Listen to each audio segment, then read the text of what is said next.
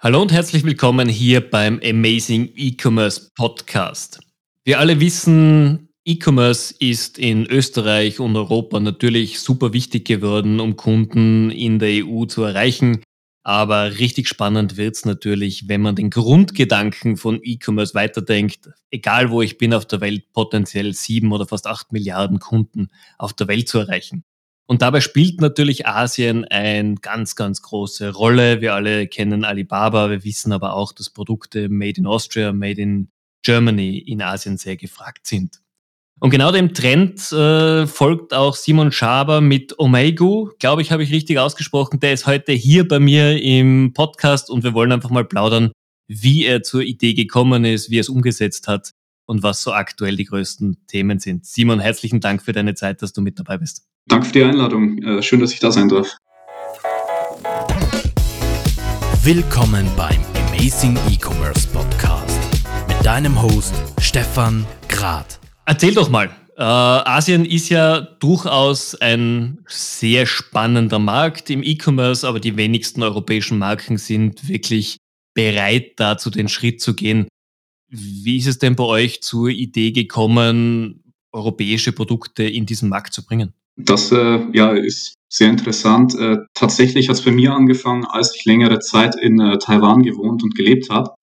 Ähm, damals habe ich für einige KMUs, für Mittelständler, ähm, die ersten Social Media Marketing Campaigns gemacht.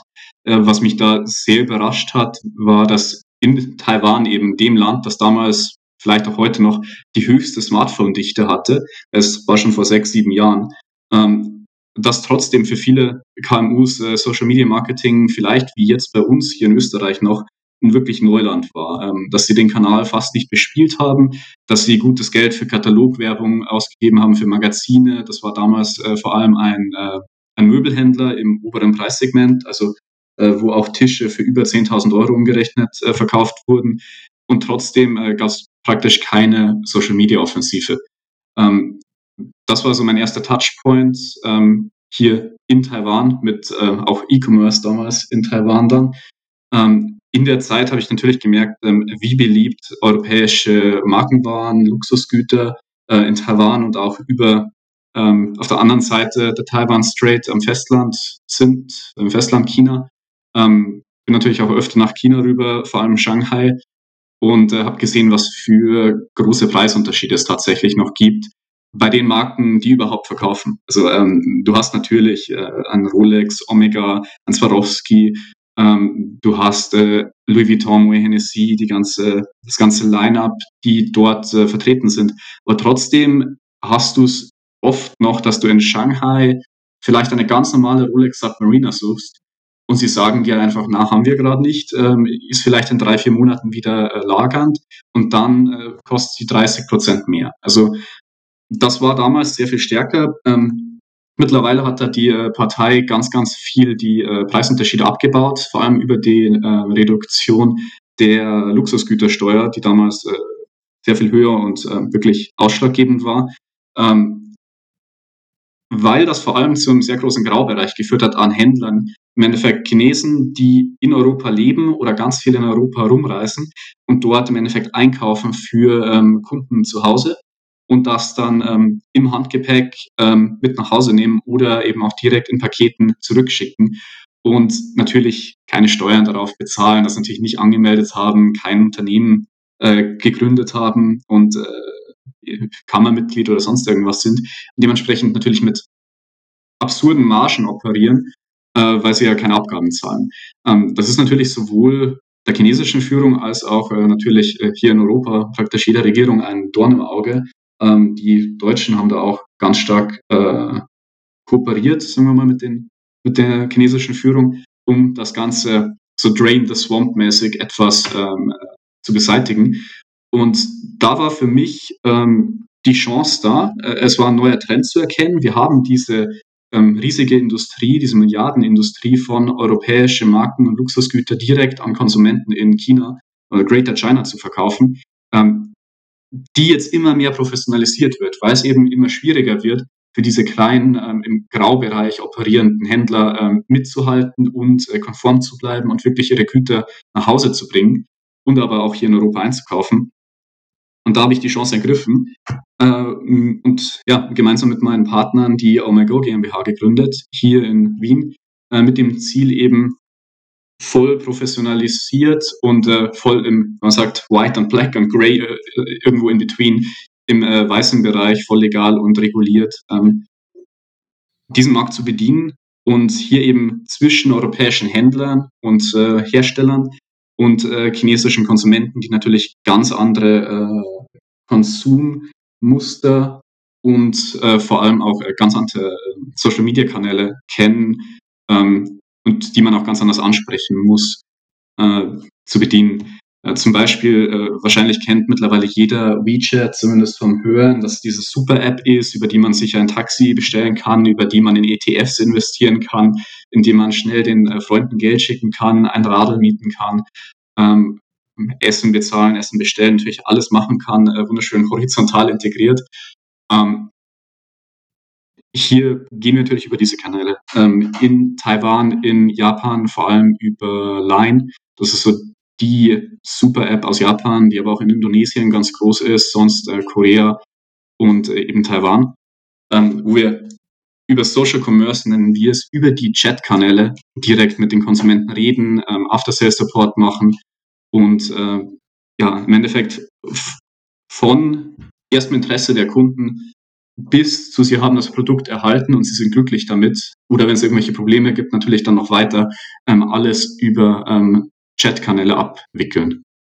Okay, das heißt, es ist tatsächlich in diesen Ländern einfach ganz klar Chat die Kommun der Kommunikationsweg zum Kunden.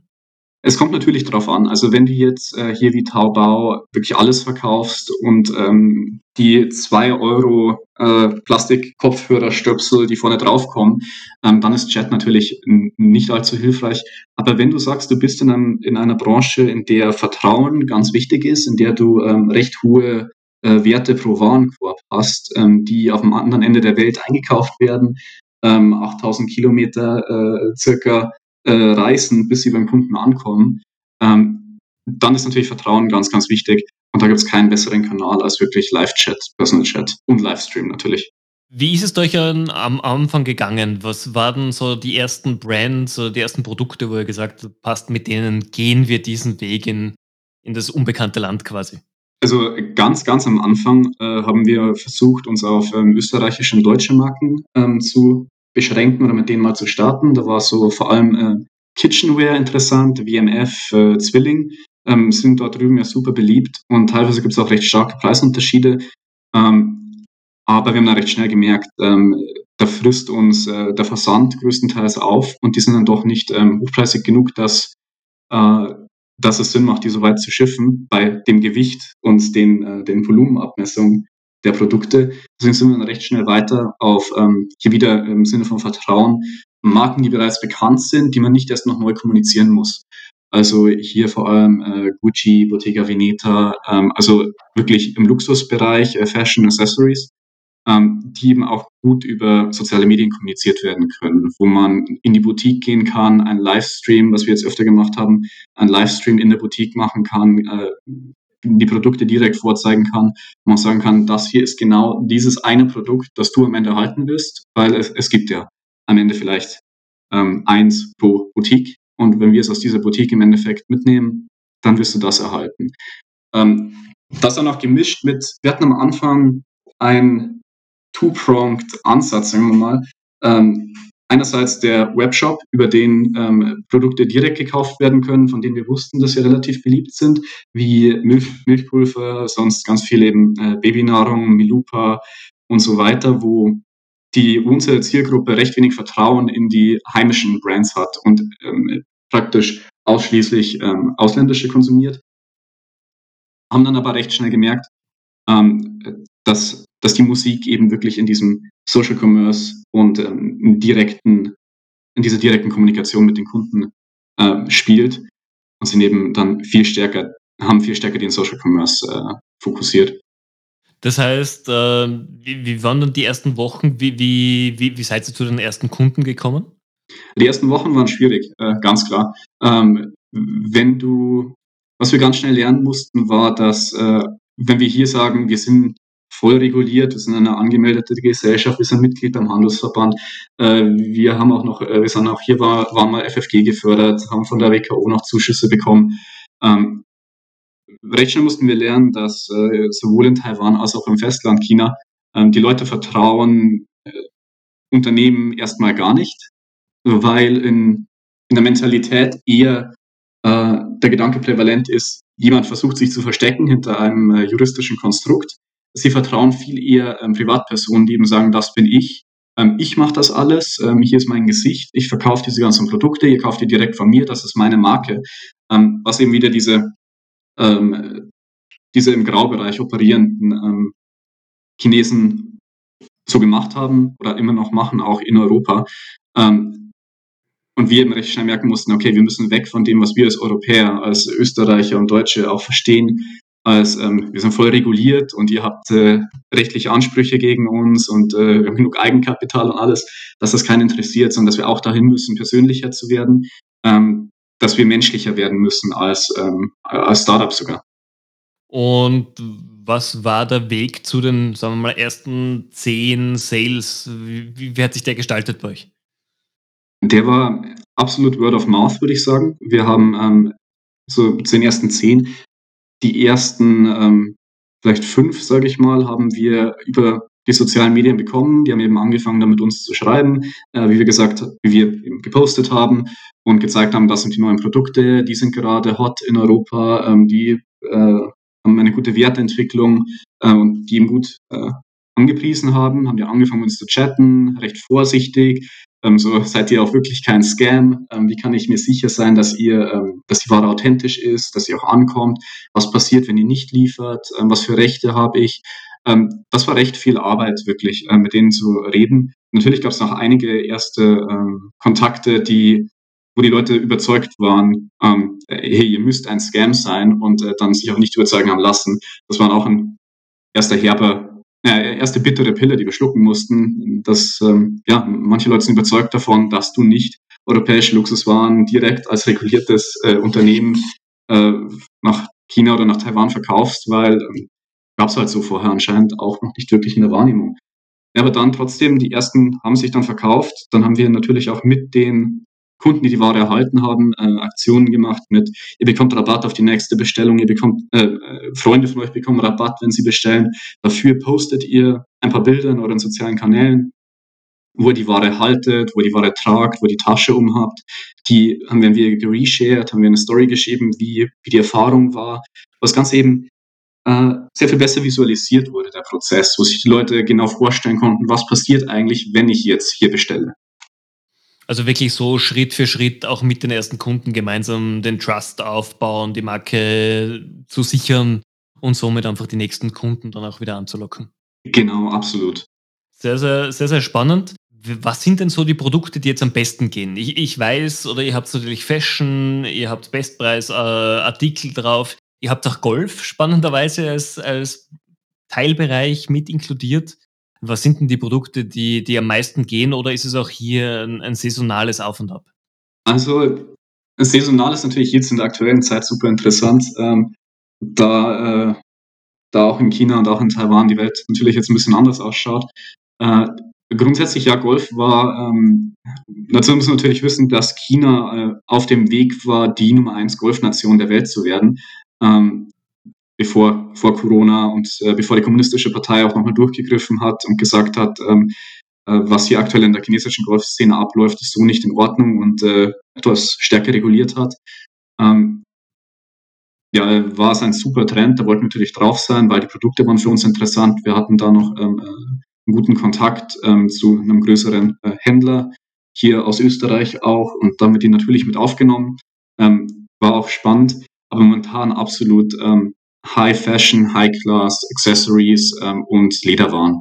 Also ähm, Taschen, ähm, aber auch auch ähm, auch Kleidung, äh, hauptsächlich Accessories wie Armbänder, ähm, Halsketten, äh, Ringe äh, und Taschen. Und interessanterweise auch Uhren, aber Uhren sind natürlich äh, sein, sein Markt für sich, so eine Wissenschaft für sich natürlich, wie funktioniert der Sekundarmarkt äh, bei hochklassigen Uhren Ähm, dementsprechend sind wir da noch etwas vorsichtig. Okay. Habt ihr da von, von den Marken, ich meine, gerade im Uhrenbereich gibt es ja immer wieder sehr strenge Richtlinien von Uhrenmarken, wenn es um den Verkauf nach Asien geht.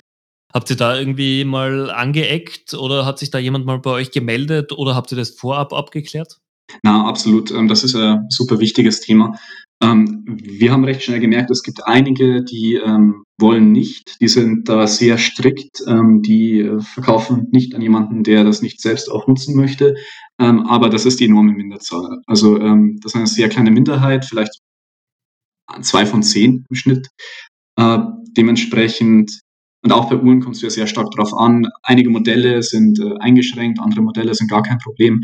Ähm, also ja, das war auf jeden Fall ein Learning. Ähm, wir haben das natürlich alles abgeklärt, aber es, ähm, ja, wir haben dann nach einigen Wochen gemerkt, mit wem geht's gut, mit wem geht's so lala, mit wem geht's gar nicht und äh, das dann natürlich angepasst entsprechend.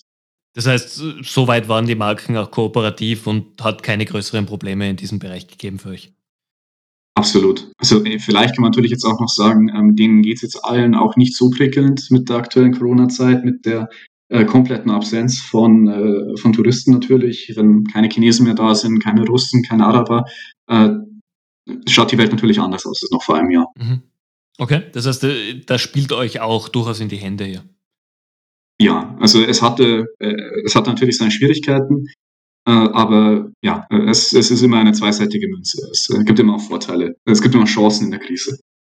Gibt es Produkte, wo ihr sagt, nein, die wollen wir ganz bewusst jetzt nicht verkaufen oder vertreiben? Ja, also natürlich erstmal das Offensichtliche alles, was irgendwie äh, Probleme beim Import machen könnte oder natürlich Export, aber das ist weniger kritisch.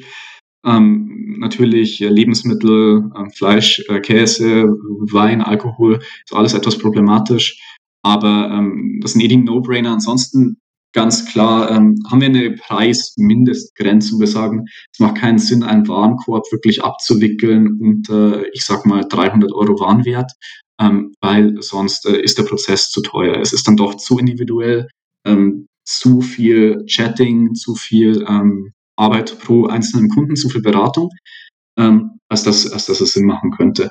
Ansonsten ähm, vorsichtig sind natürlich auch immer bei allem, was, ähm, was äh, sehr größensensibel ist. Also wenn wir jetzt sagen, ähm, äh, ein paar Hosen, das wirklich gut passen muss, ähm, würden wir erstmal nicht aufnehmen, außer ganz klar der Kunde sagt, na, ich zahle auch gerne ein Premium, ich zahle auch gerne Rückversand. Ähm, wir, wenn wir auf alles aufmerksam machen, der Kunde trotzdem sagt, bitte, bitte, ähm, dann machen wir es meistens doch.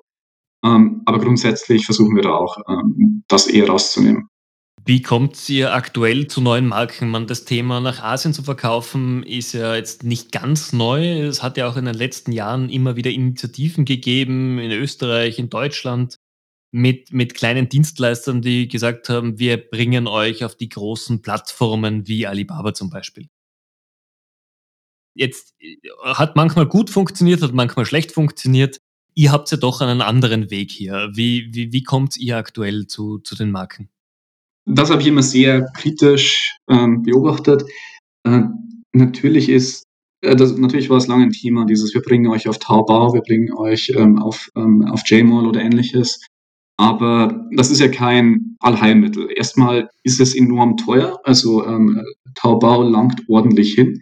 Ähm, also wenn man sich wirklich die Kosten anschaut bei Taobao, dann ist das ja eine recht komplizierte Tabelle mit einmal die Fixkosten, um überhaupt reinzukommen, dann die Kosten ähm, pro ähm, verkauften äh, pro verkauften Produkt im Endeffekt, also pro ähm, äh, Euro in Umsatz. Äh, gleichzeitig aber auch noch, meistens sind es ja dann doch wieder lokale Agenturen, mit denen zusammengearbeitet wird, die wirklich horrende Preise abrufen, vor allem in Shanghai. Ähm, das kann man sich oft gar nicht vorstellen. Ähm, und du kommst eigentlich nie drum herum, nicht zumindest eine Person im Unternehmen zu haben, die ein bisschen Chinesisch kann und die äh, vernünftig chinesische soziale Medien versteht. Und das musst du erstmal leisten können, ganz, sind wir ganz ehrlich. Ähm, während wir halt sagen, ähm, ist eigentlich gar kein Risiko für, für die äh, Lieferanten, weil wir verkaufen ja. Ähm, wir kaufen im Endeffekt die Produkte nur ein, äh, wenn wir sie auch verkaufen können. Und ähm, natürlich After Sales, die ganze, ähm, die ganze Lieferanten, äh, Lieferkette bis zum Kunden. Ähm, das muss sich ja hier der Lieferant auch nicht ähm, Sorgen drum machen, sondern er verkauft im Endeffekt nur an uns und wir übernehmen alles davor und alles danach. Also es besteht halt kein Risiko und ich denke, das ist auch oft so ein Hallmark oder ein, ein wichtiger Punkt, ähm, ob denn jemand auch wirklich vertrauenswürdig ist, ob jemand auch wirklich weiß, was er tut und daran glaubt, äh, an das, was er tut. Und dass er eben nicht als Agentur auftritt und sagt, hey, wir helfen euch damit, sondern dass er auch ganz klar sagt, hey, ihr habt eigentlich gar kein wirkliches Risiko. Wir wissen, das funktioniert und dementsprechend bauen wir da auch unser Business drauf auf, dass wir eben das machen. Es funktioniert, wir machen es, weil es funktioniert. Ähm, keine Angst. Ähm, ich glaube, das ist der große Unterschied. Finde ich gut, vor allem, weil ihr damit ja auch mit in die Verantwortung geht und ich meine, ihr habt das größte Eigeninteresse natürlich, dass ihr die Produkte auch vernünftig an den Mann bringt. Das heißt einerseits die richtige Auswahl des Produkts und natürlich auch das komplette Fulfillment hin zum Kunden, dass er in Time sein Produkt bekommt, etc. Genau, absolut. Ähm, das bringt mich nämlich jetzt zur nächsten Frage. Jetzt ist China nicht um die Ecke. Und gerade mit Corona war Logistik innerhalb von Europa schon schwierig. Es war zwischen Europa und Amerika nicht ganz leicht, was wir selber mitbekommen haben. Wie, wie war es denn von Europa nach Asien? Äh, sehr problematisch. Also wir mussten recht schnell umsteigen, recht schnell Anpassungen vornehmen. Wir haben vor allem ähm, am Anfang nicht mit Kurierdiensten verschickt, weil wir gesagt haben, die meisten Kunden ist es okay, äh, zehn Tage auf ihr Produkt zu warten, wenn es dafür deutlich günstiger ist. Also wenn sie jetzt ähm, äh, vielleicht 10 Euro für den Versand berechnet bekommen, äh, anstatt 40 Euro oder 60 Euro. Ähm, das war natürlich dann ganz schnell vorbei ähm, mit Lockdown. Also die Post äh, hat dann, äh, da gingen weder Pakete nach China noch nach Taiwan raus. Und auf einmal sitzt halt da und hast Bestellungen, aber du kannst sie halt nicht erfüllen. Und äh, du hast dann Kunden, die auf die Barrikaden gehen und äh, die natürlich ihr Produkt haben wollen oder ein Refund. Und du hast aber unter Umständen schon das Produkt äh, auf Lager liegen. Was machst? Äh, wir haben dann recht schnell auf ähm, die Hell Express umgeschwenkt, haben die integriert ähm, weil die eben eine eigene Flotte hatten und nicht eben in Passagierflugzeugen und Frachtraum mitgeflogen sind, ähm, sind die ja fast durchgängig überall hingeflogen und haben eigentlich bis auf in Festlandchina die, die Hotspots äh, auch überall hingeliefert, recht durchgängig. Ähm, war für uns natürlich eine Umstellung, weil auf einmal hast du halt die, ähm, die Express-Versand, äh, Versandkosten, die musst du deinen Kunden auch erklären, die musst du auch kommunizieren. Ähm, hey, es kostet halt jetzt äh, 60 Euro für dein Paket, dafür hast du es aber in zwei, drei Tagen. Ähm, und anders geht's halt gerade leider nicht. Also das war schon äh, eine sehr starke Krisensituation erstmal für uns. Mhm. Äh, weil, ja, wie gesagt, äh, du hast, du hast Kunden, die ein Produkt haben wollen, du kannst es aber nicht rausschicken und äh, muss dann zu den Kunden gehen und sagen, hey, ihr könnt es jetzt haben, aber dafür müsstet ihr mehr zahlen für einen Expressversand. Ähm, das war viel Arbeit. Aber glücklicherweise sind wir durchgekommen und mittlerweile sieht es besser aus als vorher. Also äh, keine Langzeitschäden momentan. Okay. Na, es ist auf jeden Fall spannend, vor allem ihr habt ja quasi jetzt wirklich die heiße Zeit miterlebt, dieses Lockdowns und Viele unserer Kunden sind ja betroffen davon, dass Waren nicht aus Asien nach Europa kommen. Bei euch ist es halt genau the other way around. Und, aber genauso schwierig. Also ganz die gleiche Herausforderung natürlich. Absolut. Na, wir hatten schon auch, dass einige Lieferanten, wir haben auch viel ähm, dann im, äh, bestellt, ähm, dass es uns geschickt wird, ähm, das auch nicht ohne weiteres erfüllen konnten. Also wir haben schon jetzt auch öfter mal auf äh, Ware gewartet, äh, 10 Tage, 14 Tage, von der wir gewohnt waren, dass sie eigentlich innerhalb von zwei, drei Arbeitstagen da war. Ähm, das ist natürlich auch erstmal äh, was, das du kommunizieren musst deinen Kunden gegenüber. Wenn du, wenn du jetzt äh, euer Service sagst, was, was sind so die Learnings daraus, dass du den Unternehmen in Österreich sagen kannst, wenn sie den ersten Schritt nach Asien gehen wollen? Worauf soll man aufpassen? Was sind Do's, Don'ts? Was gibt so, was du erzählen kannst?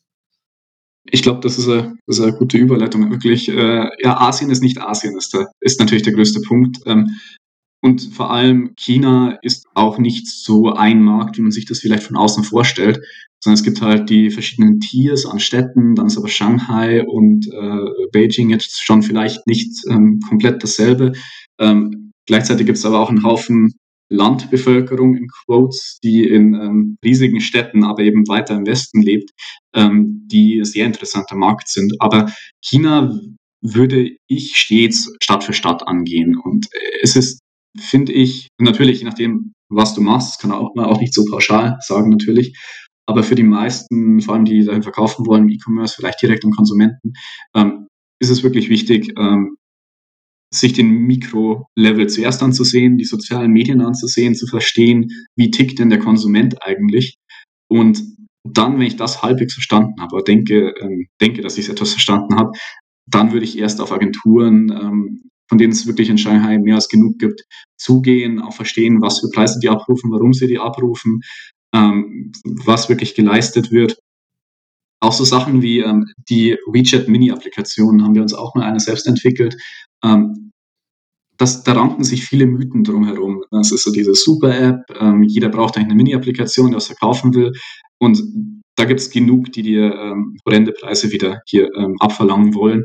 Ähm, wenn man sowas eigentlich relativ einfach jetzt mal ähm, in Anbetracht genommen, dass man einen Developer hat, zumindest der chinesische Dokumentation lesen kann, ähm, selbst auf die Beine stellen kann, in wirklich unter einem Monat mit einem überschaubaren Aufwand. Ähm, dafür rufen teilweise Agencies 30 bis 50.000 Euro ab für so eine Bare Bones WeChat App. Äh, also es ist natürlich, du gehst in einen Markt rein, den du noch nicht kennst. Ähm, das Erste und Beste, was du machen kannst, ist ähm, so gut wie möglich das selbst verstehen. Und ich glaube eben auch nicht, dass das, äh, dass das etwas ist, was du als Geschäftsführer oder als, äh, als, äh, als, ja, als Führungspersönlichkeit irgendwie delegieren kannst, ähm, sondern wenn du es machst, musst du es richtig machen, sonst ist jeder Cent weggeworfenes Geld. Und dann musst du es, glaube ich, selbst gut genug verstehen, dass du weißt, wofür dein Geld auch äh, verwendet wird. Ja, das, das ist auf jeden Fall ein sehr, sehr guter Hinweis. Und das sollten sich ja generell Führungskräfte zu Herzen nehmen, dass man sich mal grundlegende Informationen verschafft, um einfach entweder Dienstleistern nicht ausgeliefert zu sein oder nicht das Geld einfach zu versenken. Absolut. Ähm, lass uns doch mal ein bisschen auf, den, auf die persönlichen Fragen hier im Podcast eingehen. Erzähl mal, was sind so die Themen, die dich motivieren, jeden Tag dein Bestes zu geben? Ja, ein besseres Morgen. Also natürlich, äh, das Morgen besser ist als heute, äh, wenn auch nicht jeder einzelne Tag, dann doch zumindest äh, im, im Schnitt. Ähm, das Leben ist zum Leben, das Streben ist zum Streben und ich glaube, das ist auch eine ganz schöne Sache. Dementsprechend äh, so ganz ohne Unternehmertum oder so ganz ohne äh, Neues und äh, neue Erfahrungen und neue, neuen Austausch ging es bei mir nicht. Dementsprechend, ähm, ja, natürlich freue ich mich jeden Tag darauf, dass sich was Neues ergibt, dass ich neue äh, Persönlichkeiten kennenlerne, dass ich Neues lerne. Und ich glaube, mehr lernen als, äh, als Unternehmer kannst du gar nicht.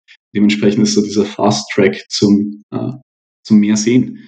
Ja, es ist natürlich auch äh, ein spannender Ansatz. Und das führt mich dann gleich zur nächsten Frage. Wann hast du das letzte Mal was zum allerersten Mal gemacht und was war es auch? Das läuft wahrscheinlich, also es läuft sogar noch. Ähm, ich habe angefangen, einen, äh, einen Kurs im Penetration Testing zu machen, also ähm, Cybersecurity äh, mit ganz viel äh, Linux und Python. Ähm, und da bin ich auch noch dabei, bin ich jetzt in Lektion 6 von 15 und habe gemerkt eben wieder, wie, wie schnell eigentlich einem wieder die Augen aufgehen, wenn man ähm, weggeht von diesem, was bedeutet eigentlich Cybersecurity für Unternehmen und worauf müssen sie achten, hin zu diesem wirklich, wie funktioniert eigentlich Linux, wie funktionieren eigentlich meine Server, äh, wie funktioniert eigentlich äh, Python, ähm, wie scanne ich nach Open Ports und ähm, wie würde ich auch als äh, Angreifer ähm, meine eigenen Server angehen und du wieder bemerkst, ähm, wie fragil doch Tech-Infrastruktur meistens ist. Also ähm, man unterschätzt das natürlich äh, leicht ganz enorm, wenn man es einfach nicht so auf dem Schirm hat. Ähm, aber grundsätzlich finde ich ja allgemein derzeit Cybersecurity ein super spannendes Thema, ähm, weil es Cyber kann man ja fast mittlerweile streichen. Es wird halt immer mehr einfach zu Security. Security im Unternehmen, Security of Assets, äh, Security von persönlichen Daten. Ähm, weil wer hat schon noch einen riesen, äh, ein riesen Archiv mit handgebundenen Papierdaten, ähm, die sind halt alle heute in der Cloud oder die liegen halt alle in meinen Datenbanken. Und da muss ich halt aufpassen, dass ich nicht so operiere wie Equifax und die einfach unversiegelt irgendwo rumliegen habe. Aber damit das halt nicht passiert, ähm, muss man auch verstehen, äh, was das eigentlich bedeutet und was für Mittel man eigentlich braucht. Dass es nicht absurd viele sind, aber dass man es eben nicht ignorieren darf. Na, wir sehen ja momentan am Beispiel Garmin, wie schnell es auch große Unternehmen treffen kann. Und dass solche Hacks dann einfach nicht nur innerhalb von Stunden gefixt werden können, sondern du hängst gleich mal ein, zwei Wochen dran. Eben, absolut. Also meistens ist es ja auch ein Infrastrukturproblem. Es sind, äh, es sind Entwicklungsabteilungen, die nicht genug Mittel bekommen. Es, es ist keine Awareness da, ähm, dass eigentlich jemanden braucht, der ab und zu, ähm, der ab und zu drüber schaut, ob alles sicher ist. Und ab und zu meine ich eigentlich die ganze Zeit ab einer gewissen Größe. Und natürlich ist hier auch wieder, ähm, ja, kann missverstanden werden, a good offense is the best defense. Äh, also eine gute Angriff ist Verteidigung. Ähm, wenn ich weiß, wie ein Angreifer vorgeht, dann ähm, kann ich meine Verteidigung gut aufbauen. Und dementsprechend haben größere, ich sag mal, innovative Unternehmen, wie jetzt hier auch Tesla, ist natürlich ständig in Bug Bounty Programmen. Ähm, da gibt es wunderbare Seiten, ähm, wo ähm, sie Ausschreibungen im Endeffekt machen für ähm, versucht uns zu hacken, versucht irgendwie einzudringen. Und äh, wenn ihr schafft, schickt uns einen Report. Oder wenn ihr ähm, offene wunde Stellen findet, schickt uns einen Report und dafür werdet ihr natürlich ähm, reimbursed, bekommt direkt eine Bezahlung.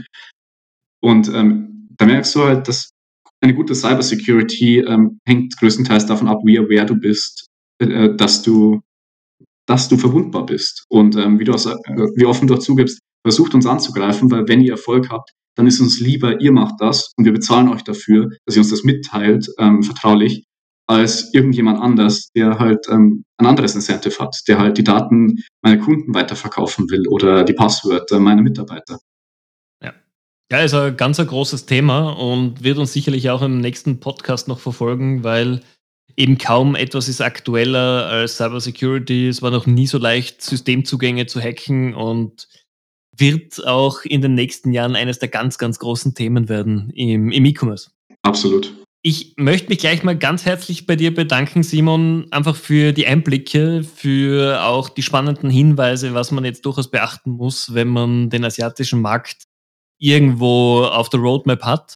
Ich bin sicher, du stehst auch im Nachgang für Fragen von unseren Zuhörern zur Verfügung und ich darf sicherlich anfallende Fragen jederzeit gerne an dich weiterleiten. Ganz klar. Also nochmal vielen Dank für die Einladung äh, und auch für die gute Moderation. Ich freue mich natürlich über jeden, der mich auf LinkedIn hinzufügt, der mir auf LinkedIn schreibt, wenn es was gibt. Äh, ich bin jederzeit verfügbar. Ähm, also keine Scheu. Vielen herzlichen Dank. Liebe Zuhörer, auch euch vielen herzlichen Dank fürs Zuhören. Ich hoffe, es waren wieder spannende Inputs für euch dabei. Wenn ihr Fragen habt für Simon, schreibt mir eine kurze Mail, ich leite es gern weiter. Wenn ihr auch zukünftig Teil des Amazing E-Commerce Podcasts werden wollt, meldet euch bei mir und wir finden sicherlich das ein oder andere spannende Thema, über das wir hier plaudern können. In diesem Sinn wünsche ich euch noch einen schönen Tag und bis bald.